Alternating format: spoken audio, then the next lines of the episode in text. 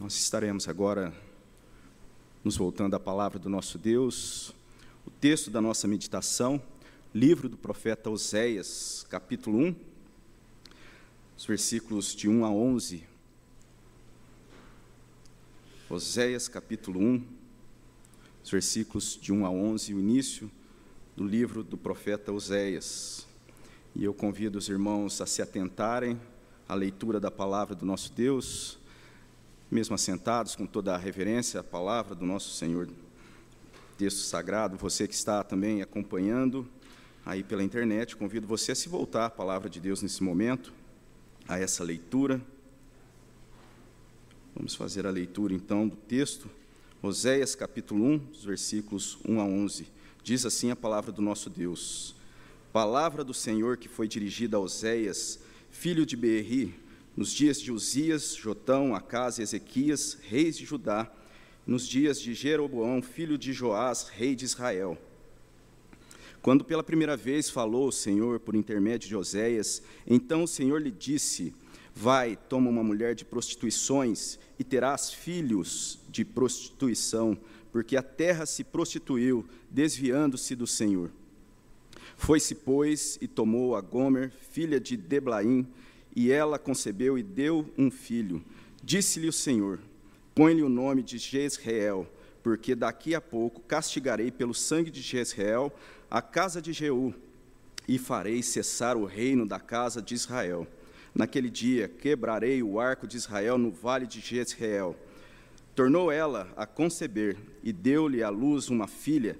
Disse o Senhor a Oséias: Põe-lhe o nome de desfavorecida porque eu não mais tornarei a favorecer a casa de Israel para lhe perdoar. Porém, da casa de Judá me compadecerei e o salvarei pelo Senhor, seu Deus, pois não o salvarei pelo arco, nem pela espada, nem pela guerra, nem pelos cavalos, nem pelos cavaleiros. Depois de haver desmamado a desfavorecida, concebeu e deu à luz um filho. Disse o Senhor a Oséias: Põe-lhe o nome de não meu povo, porque vós não sois meu povo, nem eu serei vosso Deus. Todavia, o número dos filhos de Israel será como a areia do mar, que se não pode medir nem contar. E acontecerá que, no lugar onde se lhes dizia, Vós não sois meu povo, se lhes dirá, Vós sois filhos do Deus vivo, os filhos de Judá e os filhos de Israel se congregarão e constituirão sobre si uma só cabeça, e subirão da terra porque grande será o dia de Jezreel. Oremos. Deus, essa é a tua palavra. Que o Senhor, ó Deus, fale aos nossos corações. Ó Deus, que o Senhor, ó Deus, nos abençoe, corrigindo, ó Pai, é, instruindo, consolando, ó Deus, fortalecendo as nossas vidas. Nós clamamos ao Senhor na pessoa do Espírito Santo, ó Deus, que o Senhor esteja trabalhando em nós. Em nome de Cristo que oramos e agradecemos. Amém. Amém depois da morte do grande rei Salomão, 931 a.C., houve uma divisão no reino de Israel. E essa divisão que ah, ocorreu, ela não foi só uma divisão política ali nesse reino do povo de Deus, ali na nação de Israel. Então houve essa grande divisão das dez tribos como o reino do norte e o reino do sul como o reino de Judá. E o reino do norte, então, para se diferenciar do reino do sul, do reino de Judá, nessa grande divisão, ali aqueles que estavam à frente e o reino, enfim, de Israel, passou a impedir que os cidadãos descessem ao sul, ao templo em Jerusalém, para adorar. E o rei, então, Jeroboão I, estabeleceu algumas mudanças. Esse rei que agora reinava no reino do norte, que havia separado do reino de Judá, o reino do sul, ele estabelece então algumas mudanças, algumas mudanças no, no culto. E além dessas mudanças, o que vai acontecendo gradativamente é que a nação passa a se envolver com os costumes das nações vizinhas. E isso vai trazendo para esse reino do norte, para o reino de Israel, uma falsa segurança e quando nós chegamos nesse contexto que estamos lendo aqui do livro do profeta Oséias, Aqui a gente vê que não tem a menção ali, que é comum muitas vezes nesse início, trazer a, localidade, o local é, da onde ele veio, mas isso aponta que provavelmente Oséias ele era uma pessoa nativa ali do Reino do Norte, da própria capital do Reino do Norte, a cidade de Samaria, e isso a gente presume pelo fato justamente de não haver, a, nesse início do texto, essa identificação do local é, que veio o profeta. E o profeta, então, Oséias, assim como um contemporâneo dele, Amós, ele passa a profetizar ali no Reino do Norte, no Reino de Israel. Amós, é, como a gente teve a oportunidade, algum tempo atrás, meditar a respeito de Amós, a gente vai lembrar que ele era um servo de Deus, um profeta que havia vindo do reino do sul, do reino de Judá, para profetizar em Israel. E ambos os profetas, tanto Oséias como Amós, eles passam a profetizar ali em Israel, eh, denunciando os desvios, os desvios morais, os desvios doutrinários, a adoração, a adoração que acontecia naquele contexto a falsos deuses, a corrupção que era grande naquele momento ali em Israel. E o que a gente vê olhando o próprio texto de Oséias, um pouco mais à frente, no capítulo 4, versículo 1 e versículo 2, vai dizer o seguinte: Oséias 4, 1 e 2: Ouve a palavra do Senhor, vós filhos de Israel, porque o Senhor tem uma contenda com os habitantes da terra, porque nela não há verdade, nem amor, nem conhecimento de Deus. O que só prevalece é perjurar, mentir, matar, furtar, adulterar e arrombamentos, homicídios sobre homicídios. Então, isso é o contexto ali ah, desse momento em Israel, ou seja, um verdadeiro caos. E Oséias, esse profeta, ele então é levantado o, o que a gente tem, o próprio nome Oséias, ele vem de uma conjugação é, do verbo salvar ali, do original hebraico, e o que a gente vai ver, então, esse homem ali com seu ministério, que vai durar por volta de 30 anos. 30 anos é o tempo que esse profeta vai ali é, estar profetizando em Israel, um período é, que nesse momento era de grande prosperidade, porém totalmente averso à, à palavra de Deus, ao ensino da palavra do grande Deus, mas um momento em que dali em diante Israel passaria a, a ser gradativamente é, destruída. E o que a gente tem da vida desse profeta Oséias, talvez aquilo que é mais conhecido desse profeta seja aquilo que a gente vê, que a gente acabou de ler, que é o, é, o casamento desse profeta com Gomer, que está registrado aí no primeiro capítulo, mas que vai ser desenvolvido até o capítulo 3 desse livro do profeta Oséias. E mesmo a gente sabendo aqui a respeito desse casamento, os dados, na verdade, são meio incertos, mas o ministério, então esse ministério desse profeta Oséias, que é levantado nesse momento, ele aproximadamente com 20 anos de idade, uma idade que naquele contexto os homens já haviam se casados, haviam se casado, ele então passa a estar ali denunciando os problemas daquele momento ali de Israel. Ele passa a profetizar ali os resultados do abandono de Israel, o abandono ali dos padrões de Israel com Deus, os padrões morais, os padrões pactuais. E o foco desse profeta é justamente esse, está levantando a insensibilidade, a falta de sensibilidade desse povo, a insensibilidade espiritual, a maneira como eles viviam.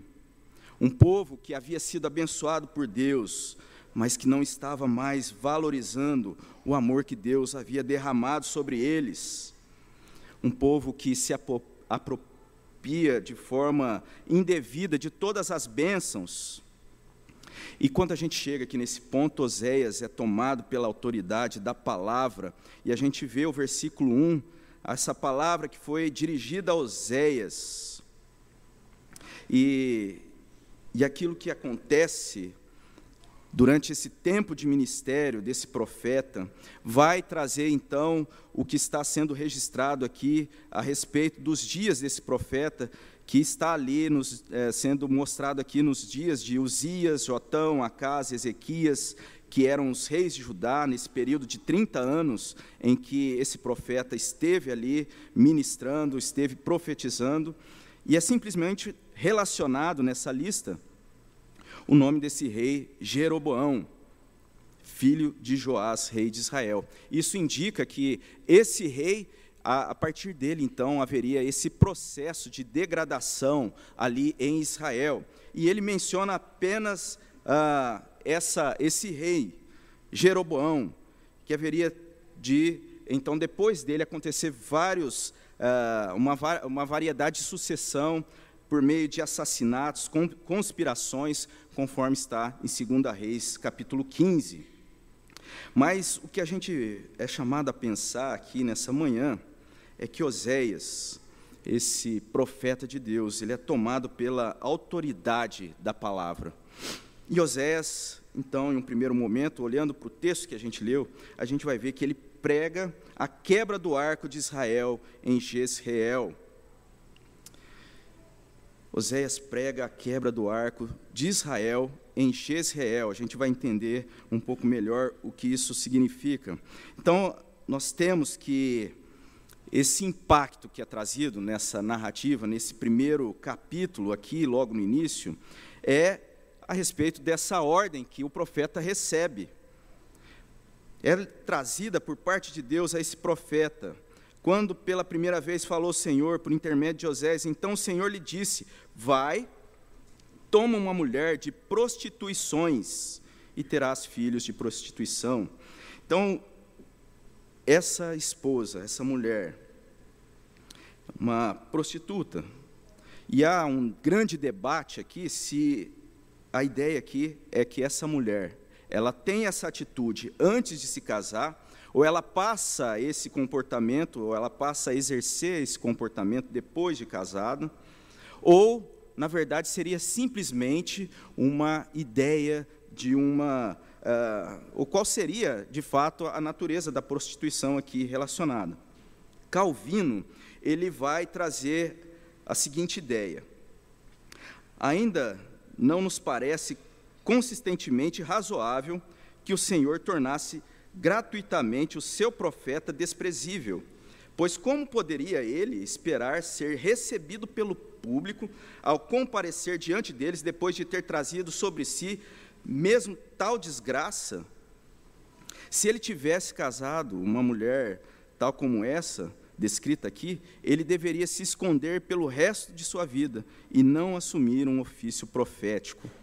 Então, essa é a ideia de Calvino. Mas um outro servo de Deus, ele vai dizer algo é, talvez um pouco diferente, ele vai dizer o seguinte, o casamento de Oséias não é uma narrativa ficcional, criada para contar uma fábula, mas um relato de incidentes da vida real, tão factuais quanto a própria má conduta de Israel. O contexto não indica que Gomer e seus filhos sejam outra coisa que não figuras históricas, está longe de ser claro que pressupor uma base alegórica ou visionária da passagem, ou como isso, de alguma forma, eliminaria os reais problemas morais que aconteciam naquela nação. Ou seja, mesmo se essa ideia fosse algo uh, simbólico com relação à prostituição de Gomer, não eliminaria a gravidade da conduta de Israel. Um outro autor, contemporâneo, ele creio que caminha de forma correta ao dizer: o casamento foi divinamente intencionado com o objetivo de instituir um um vínculo permanente e exclusivo entre um homem e uma mulher. E assim, ele igualmente um relacionamento de aliança, que é a ideia do casamento. Dessa maneira, assim as circunstâncias do casamento de Oséias ilustram vividamente o próprio relacionamento do Senhor com Israel. Em vez do relacionamento íntimo, harmonioso, de comunhão que poderia ter existido entre as partes dessa união, a infidelidade aconteceu. Em outras palavras, aqui, a infidelidade aconteceu. Ainda que, talvez buscando amenizar o impacto que traz isso que está aqui mencionado, sendo colocado na palavra, e aliás, parece que essa é intenção, impactar as nossas vidas, impactar ali a nação de Israel, Com a autoridade dessa palavra, então, Oséias passa a anunciar, e a ideia de prostituições, como está aqui traduzido, mulher de prostituições, a gente vê aí é, que esse substantivo está no plural, o que significa ali do original, mulher de prostituições. Essa forma de estar sendo colocado é que essa prática era algo vivenciado, uma prática constante. Então, assim como nós em outros momentos também temos na palavra de Deus, também fazendo a tradução lá do hebraico, no original, sendo colocado no plural, por exemplo, quando é mencionado homens de sangue, na nossa tradução, e lá no original a ideia seria homens de sangues. E essa ênfase, esse, plural, é justamente para mostrar alguém que vivia naquela prática do derramamento de sangue de forma contínua. Provérbios, nós temos ali a, a tradução mulher é, rixosa, na nossa tradução, por exemplo, Provérbios 21, 9, 25, 24, 27, é, capítulo 27, versículo 15. Então, a tradução mulher rixosa, Ishá Mididaim. E a ideia seria que essa mulher e a tradução mais ali próximo do original seria mulher de brigas, ou seja, uma mulher que constantemente estaria ali é, brigando ou vivendo, uma pessoa que estava vi vivendo, brigando continuamente, arrumando confusão. Então não seria uma pessoa profissional de luta, de briga, mas alguém que praticaria, ou que teria aquela prática contínua. Então, da mesma forma, Aqui nós temos essa palavra, a prostituição, mulher de prostituições, dando essa ênfase nessa continuidade da sua prática. E Osés, então, ele faz essa profecia que não só relacionava ao seu casamento, a sua esposa, mas os filhos. Então, nós temos o verso 3: Foi-se, pois, tomou Gomer, filha de Diblaim, e ela concebeu, lhe deu um filho, e disse-lhe o Senhor: Ponho-lhe o nome de Jezreel, porque daqui a pouco castigarei pelo sangue de Jezreel a casa de Jeú e farei cessar o reino da casa de Israel. Quando nós olhamos o relato de tudo que acontece no livro de Reis, em 2 Reis, no capítulo 9, os versículos 14 a 37, vai mostrar uma verdadeira carnificina quando o rei Jeú conquista o reino de Israel, quando ele passa a ser rei, e isso acontece em um local chamado Jezreel. Esse nome é o nome de um local, era uma região conhecida por batalhas, conhecida também como uma planície muito fértil e produtiva, mas, no entanto, esse seria o nome dado a esse filho. A tradução mais correta ali desse nome, Jezreel, seria Deus planta ou semeia. Então, mostrando que o nome desse filho representaria um local, um local de batalhas sangrentas, um local de derramamento de sangue. Mas naquele contexto, esse local, Jezreel, naquele momento ali de Israel, era um local de prosperidade, era um local que produzia muito, local de riqueza, prosperidade financeira, era uma grande é, rota agrícola. E todo esse conforto, então, mostrava uma certa confiança em tudo isso, uma confiança naquilo que havia sido conquistado naquele local, Jezreel. E aí Deus mostra a razão porque esse filho chamaria Jezreel, a razão desse nome, verso 4. Porque daqui a pouco castigarei pelo sangue de Jezreel a casa de Jeú e ferirei e farei cessar o reino da casa de Israel. E o que de fato iria acontecer, como está lá, 2 Reis, capítulos 15 e 29. O que acontece? O reino da Síria conquista uma grande parte de Israel. Isso faz com que Israel passasse a ter esse processo gradativo de derrotas, de derrocadas. E isso vai se seguindo até por fim Israel ser totalmente destruída. E o profeta, então, tomado por essa autoridade da palavra, anuncia a razão porque a terra se prostituiu, desviando-se do Senhor, porque daqui a pouco castigarei pelo sangue de Jezreel, e o versículo 5 vai, vai dizer: Naquele dia quebrarei o arco de Israel no vale de Jezreel. Isso mostra que, diante daquele cenário que está sendo apresentado aqui, um caos moral, Deus não estava indiferente a tudo aquilo. Deus não estava indiferente ao que estava acontecendo.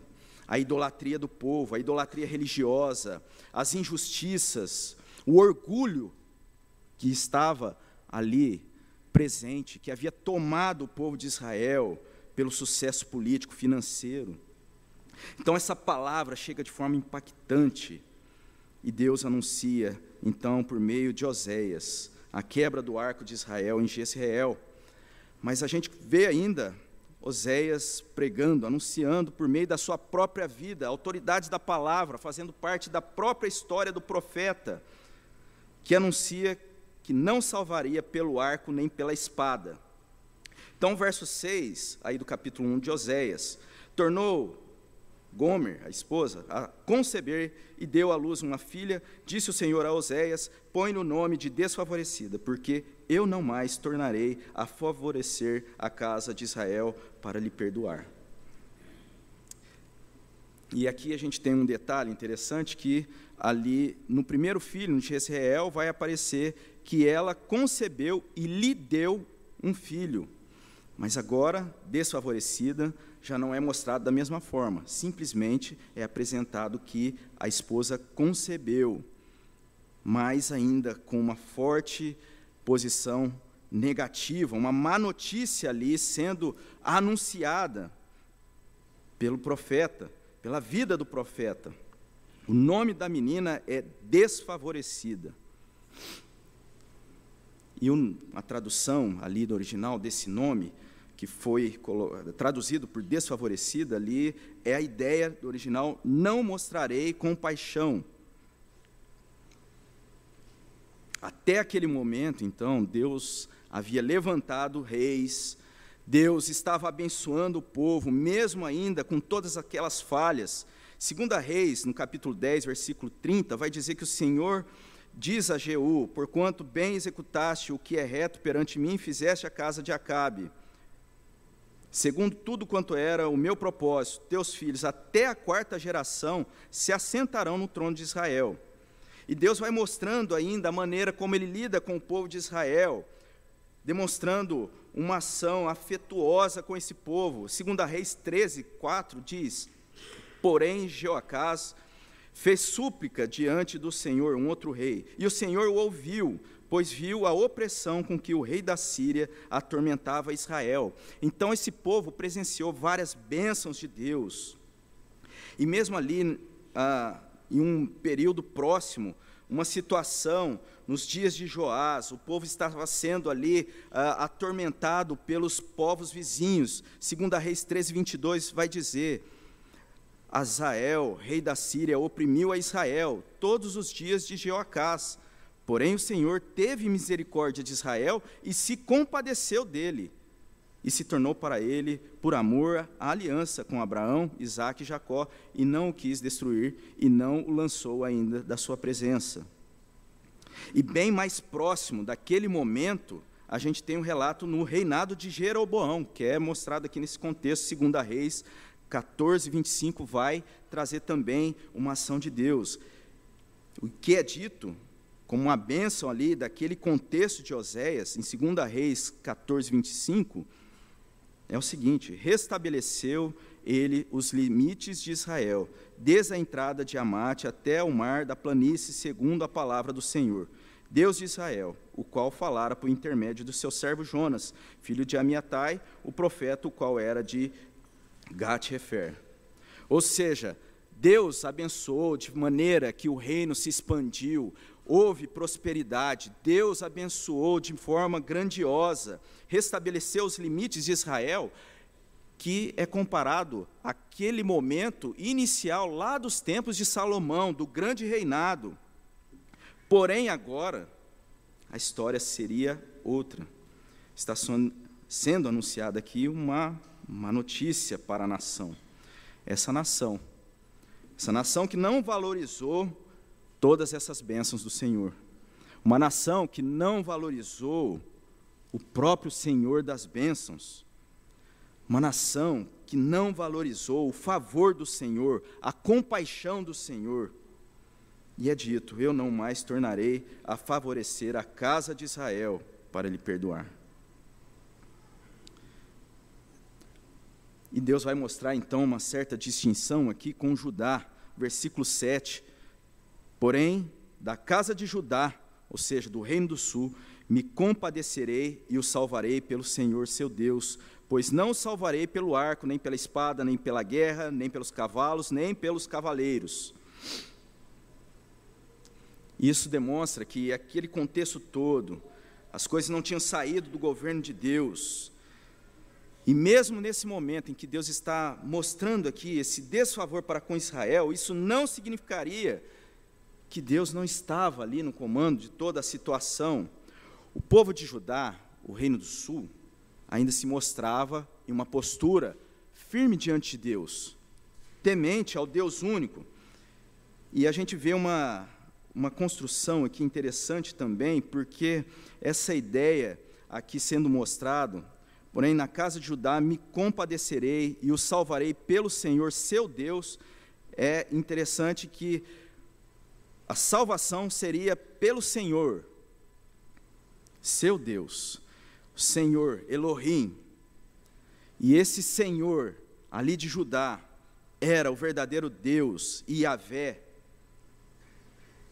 E isso tudo, então, passaria a se concretizar num tempo futuro, quando Judá, depois de dez anos desse momento, foi, ah, de forma maravilhosa, ali, abençoada por Deus em um livramento. E aí a gente tem essa comparação entre esses dois reinos que compunham o povo de Deus. E um servo do Senhor, ele escreve, fazendo também, a, a, comentando essa passagem, ele diz o seguinte: era mais fácil, porém errado, confiar em recursos visíveis que eles podiam acumular para si mesmo. No entanto, nenhum rei é salvo pelo seu grande exército. Um guerreiro não é libertado pela sua grande força. O cavalo de guerra é uma falsa esperança para a salvação. E pelo seu grande poder, ele não consegue salvar a si mesmo. Contra essas forças que eram grandes em termos humanos, ou seja, todos os desafios que mostravam ali, o povo da aliança, o povo de Deus, deveria confiar na grandeza do Senhor, que sendo Senhor de guerra, Senhor dos exércitos, tem poder para garantir a vitória do povo sobre o inimigo. E aí, uma observação que esse servo de Deus faz é a seguinte: embora o cristianismo não se empenhe mais em conflitos militares usando armas de carne, ainda é preciso ter fé para confiar na intervenção e no poder divino para evitar mecanismos, estratégias mundanas na luta da fé. Ou seja, a confiança da igreja deve estar no Senhor. Oséias aqui, ele prega que Deus não salvaria pelo arco nem pela espada. E isso ele traz de forma impactante, urgente para aquele povo. Então nós temos Oséias ali anunciando pela sua própria vida, ele tomado pela autoridade da palavra, que Deus ali uh, haveria de quebrar o arco de Israel. Ele prega que Deus não salvaria pelo arco nem pela espada. Mas um terceiro aspecto é que Oséias prega que o povo haveria de ser chamado filhos do Deus vivo. O versículo 8 vai dizer: Depois de haver desmamado a desfavorecida, concebeu, deu à luz a um filho.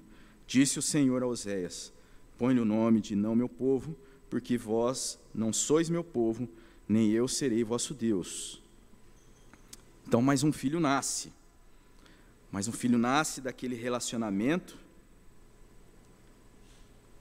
e se os outros filhos poderia talvez ser considerado, primeiro sim, como é narrado, filho de Oséias, o segundo, talvez essa incerteza, mas nesse caso aqui, agora a mulher dá um filho e fica mais claro a ideia, não meu povo, como não sendo um filho do profeta. E a razão dessa criança receber o nome é dito aí: Porque vós não sois meu povo, nem eu serei vosso Deus. E aqui a gente vê o profeta se colocando, e é algo interessante, e isso vai ser muito característico do profeta Oséias, que é a identificação dele com o povo, sendo identificado como povo de Deus. Vós não sois meu povo, é colocado aqui, o que demonstra que Oséias está incluído a essa nação, a esse povo, e uma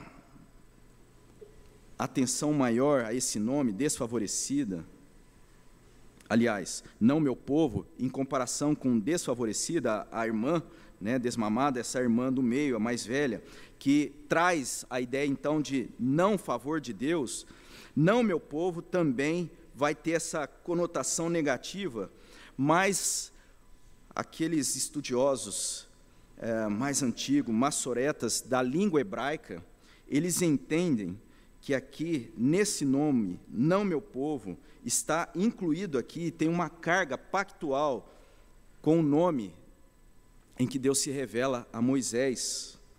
Então, Deus se revela a Moisés com eu sou. E aqui, a tradução, talvez, da ideia de não meu povo seria: eu sou aquele que não é para vocês. Eu sou, o grande eu sou, aquele que não é para vocês. Esse revelaria ali o nome, não meu povo, de forma traduzida. E isso demonstra a grande urgência dessa mensagem. O grande eu sou não estava sendo grande para aquela nação. O grande eu sou não estava sendo adorado naquela nação.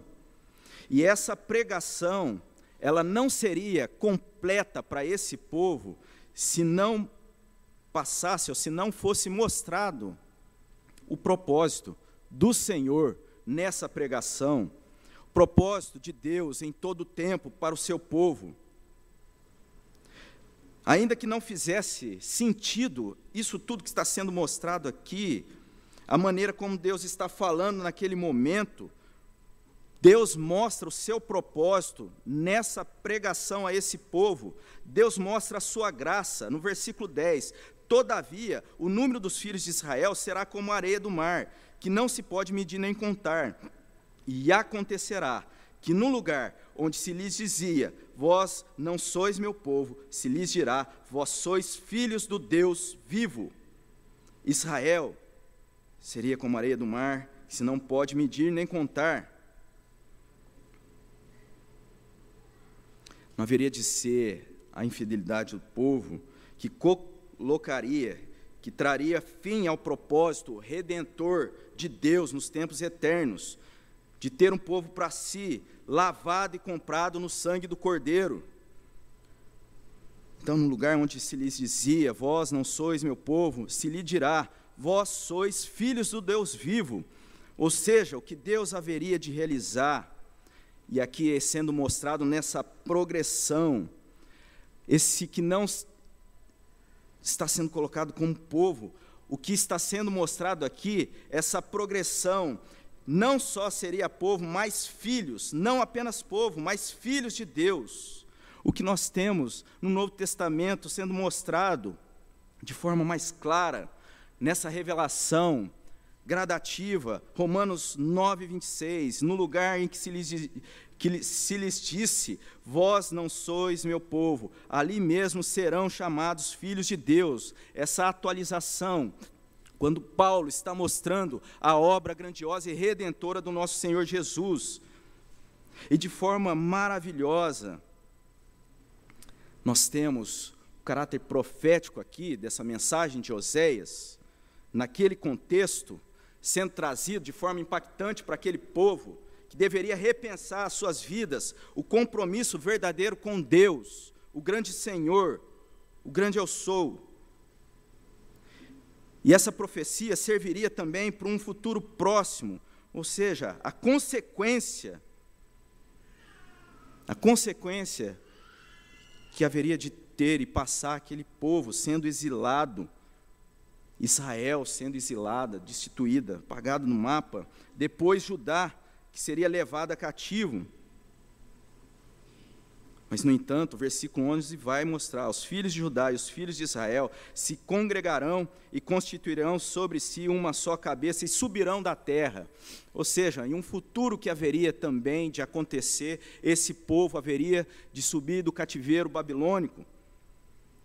Mas a mensagem profética aponta para um futuro glorioso, um apontamento para a glória eterna, porque grande será o dia de Jezreel. E esse nome que remetia ali, aquele conforto, a seara, esse nome Jezreel, uma batalha também, que muitas vezes havia acontecido naquele local, teria um novo significado. Jezreel é apontado com um novo significado. E aqui tudo nós temos uma mensagem difícil. O profeta recebe essa missão. Ele recebe diretamente Deus. A sua própria vida passa a ser essa pregação da palavra naquele momento. O profeta tomado pela autoridade da palavra, que seria um apontamento para o próprio Cristo, que encarnou perfeitamente a palavra de Deus. Ele foi traído, foi humilhado para o nosso perdão diante de Deus, pagou o preço da condenação pelo nosso pecado, foi obediente até a morte e morte de cruz. E essa mensagem, então, que está sendo mostrada aqui em Oséias, que seria uma mensagem de juízo, de alguma forma traz esperança para o povo. Essa é a característica do Evangelho Deus, por meio da Sua palavra, fala da Sua vontade santa, da Sua aliança. Fala que aqueles que são seus devem e assumem um compromisso com essa palavra, com essa aliança.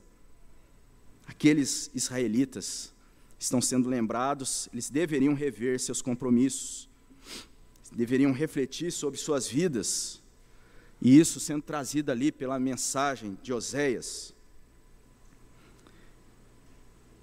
Isso está sendo trazido para nós nessa manhã, e já caminhando para a conclusão, pensando então nos pontos que nós levantamos aqui, que Oséias prega a quebra do arco de Israel, de, de Israel em Jezreel, que demonstra ali uma derrota por consequência de tudo aquilo que Israel estava praticando. Nós vemos também Oséias ali pregar que Deus não salvaria pelo arco nem pela espada, mas uma ação de poder de Deus. Oséias prega que o povo haveria de ser chamado filhos de Deus vivo, filhos do Deus vivo, ou seja, mostrando uma regeneração e umas implicações que eu gostaria de destacar a partir desses pontos. Quebra do arco de Israel, as consequências que estão sendo levantadas. Dessa forma, eu creio que nós precisamos pensar nas consequências das nossas atitudes. Muitas vezes nós caminhamos e não levamos em consideração o nosso posicionamento, como nós vivemos diante de Deus, como estamos vivendo a nossa vida. Tem um autor que ele traz um pensamento a respeito da igreja, a igreja atual, e ele vai dizer que um posicionamento da igreja muito comum, ele traz um nome é, ali mencionando deísmo moralista terapêutico. E aí ele explica o que seria isso. Deísmo moralista terapêutico. A pessoa, então, ela vive ali no ambiente da igreja, e à medida que ela exercita, que ela faz algumas coisas dentro da igreja, no ambiente religioso, ela se sente bem com aquilo e ponto. Essa é a vida dela diante de Deus. Mas isso não é o evangelho que prega Jesus como único e suficiente Salvador. O evangelho prega Jesus como Senhor, Senhor das nossas vidas, em todo momento, em todo lugar. E esse autor ele vai dizer que agora não é tanto o deísmo moralista terapêutico.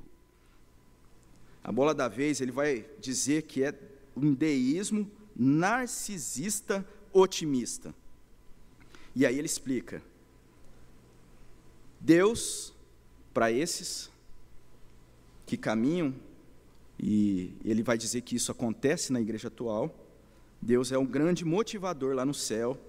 Não importa o que se faça, Ele está sempre do nosso lado, Ele aprova todos os nossos desejos, Ele aplaude os nossos instintos, e isso tudo passa longe do senhorio de Cristo que nós anunciamos, que é anunciado na palavra. Quando nós dizemos que Jesus é o Senhor, isso implica um reconhecimento que Jesus é o dono das nossas vidas. Daí a gente precisando pensar a respeito do nosso compromisso com Jesus, com o Senhor, com o dono das nossas vidas. E aí a gente pensa, qual foi a última vez que você se desafiou firmemente a ter um tempo de qualidade dedicado a Deus em oração? Quando você parou de maneira honesta a avaliar sua vida diante das coisas que acontecem, a organização da sua casa, da forma como você vive diante de Deus, para caminhar na sua, viva, na sua vida de maneira íntegra diante de Deus. Quando você parou e reviu a sua vida naquilo que precisa ser mudado de forma direta, honesta e determinada a mudar. Nós vemos aqui o profeta enviando então aliás, Deus enviando o profeta a se casar com a prostituta. E aí, primeira leitura, acredito que até mesmo hoje, nessa manhã, a gente olha, fica chocado e às vezes até enojado, né, com aquela situação impacta. Mas nós não ficamos assustados com as palavras que muitas vezes saem da nossa boca. Palavras que matam, palavras que trai, palavras que engana. Mas diante do nosso Deus que é santo, isso é pecado. É repugnante ao nosso Deus. O Senhor Jesus, ao nosso Senhor Jesus que salvou as nossas vidas, que morreu na cruz por nós. Mas a gente vê ainda aqui esse Deus santo, que é gracioso, amoroso, ele vai dizer ao profeta que não salvaria pelo arco, nem pela espada. Isso é dito a um povo mergulhado no orgulho das suas conquistas, das suas ah, ali, daquilo que eles haviam conquistado. Eles confiavam naquilo que pertencia a eles, e o profeta vai dizer de maneira impactante como isso é grave. E aí nós devemos pensar: aonde está a base da nossa fé, da nossa confiança? no Evangelho do nosso Senhor Jesus que nos resgatou. Palavra de Deus vai dizer, Efésios 2, 4 e 5, Deus, sendo rico em misericórdia, por causa do grande amor com que nos amou, estando nós mortos em nossos delitos, nos deu vida juntamente com Cristo. Pela graça de Cristo somos salvos. Que grande segurança isso nos dá E como isso deve ser a base da nossa segurança, da nossa vida, das nossas atitudes, da nossa confiança, e não naquilo que nós possuímos, daquilo que nós conquistamos, mas a nossa alegria, a nossa fé, a nossa vida deve estar nessa confiança. E assim, nós somos chamados nesse texto a pregar, a pregar com as nossas vidas, a pregar aquilo que vivemos, Oséias prega a autoridade da palavra, essa palavra que foi completada em Cristo, que encarnou a palavra, sendo o próprio Verbo encarnado.